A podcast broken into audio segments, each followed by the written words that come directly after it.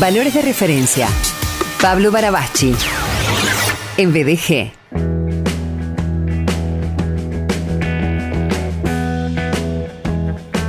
¿Cómo estás, amigo? Bienvenido.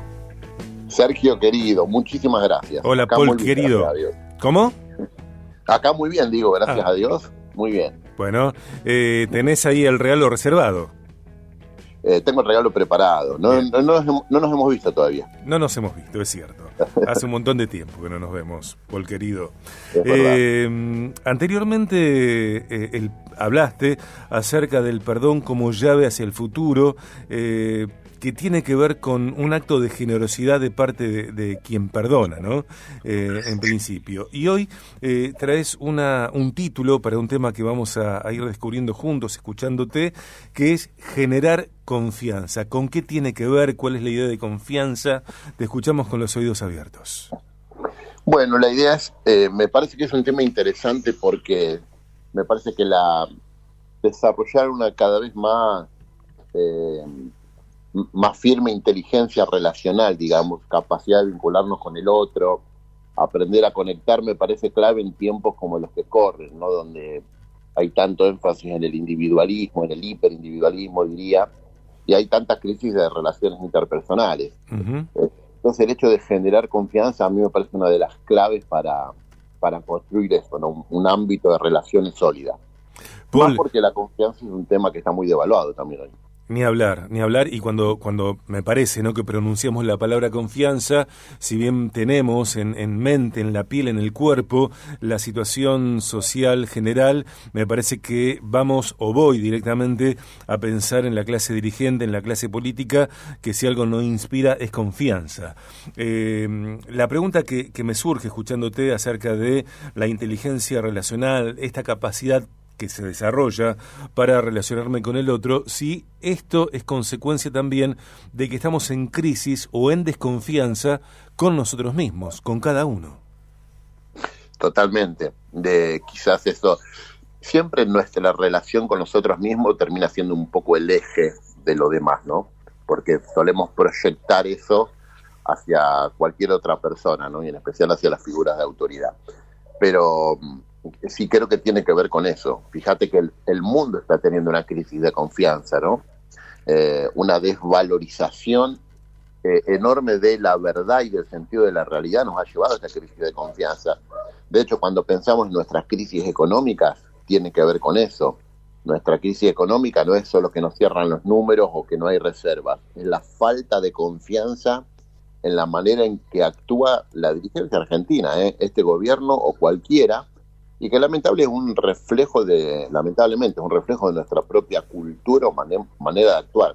Nosotros devaluamos la confianza, y creo que quienes devalúan la confianza es porque tienen básicamente miedo, porque la confianza solo puede ser producto del amor, ¿no? De un acto de amor. Eh, en cambio, el miedo genera todo lo contrario, una, Mm. una continua sospecha, una desconfianza siempre, una mirada sobre el otro eh, llena de ese miedo, porque la confianza no deja de ser eso, una hipótesis a futuro de cómo el otro va a actuar, no de si va a cubrir mis expectativas o no. Por eso es un tema tan, tan complejo, me parece, pero al mismo tiempo tan devaluado. Y parece que muchas personas, eh, al decir no se puede confiar en nadie, el que confía en el hombre siempre va a terminar frustrado. Y caminamos con un sentido de paranoia que no nos resuelve la vida, al contrario, nos hace vivir como, como personas más, más atadas al miedo, con, con más ansiedad, eh, con más carga de angustia en, en nuestra Paul. Estamos en el segmento de Pablo Barabachi. Eh, los días jueves sus valores de referencia forman parte de Viaje de Gracia. En la columna de hoy, Pablo charlando acerca de generar confianza. Tiene que ver con esta inteligencia relacional, con esta capacidad para eh, vincularnos con eh, un otro. Eh, estamos atravesando una profunda crisis de relaciones interpersonales, me parece a mí, en, en todos los sentidos.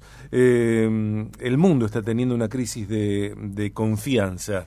Eh, pensar la confianza como un acto de amor, la desconfianza como un acto desde el miedo y también sostener, elegir sostener eh, lo necesario para eh, que esa confianza, bueno, se vaya consolidando a través de la suma de experiencias. Dice el coaching ontológico que una cosa es la confianza y otra cosa es la seguridad.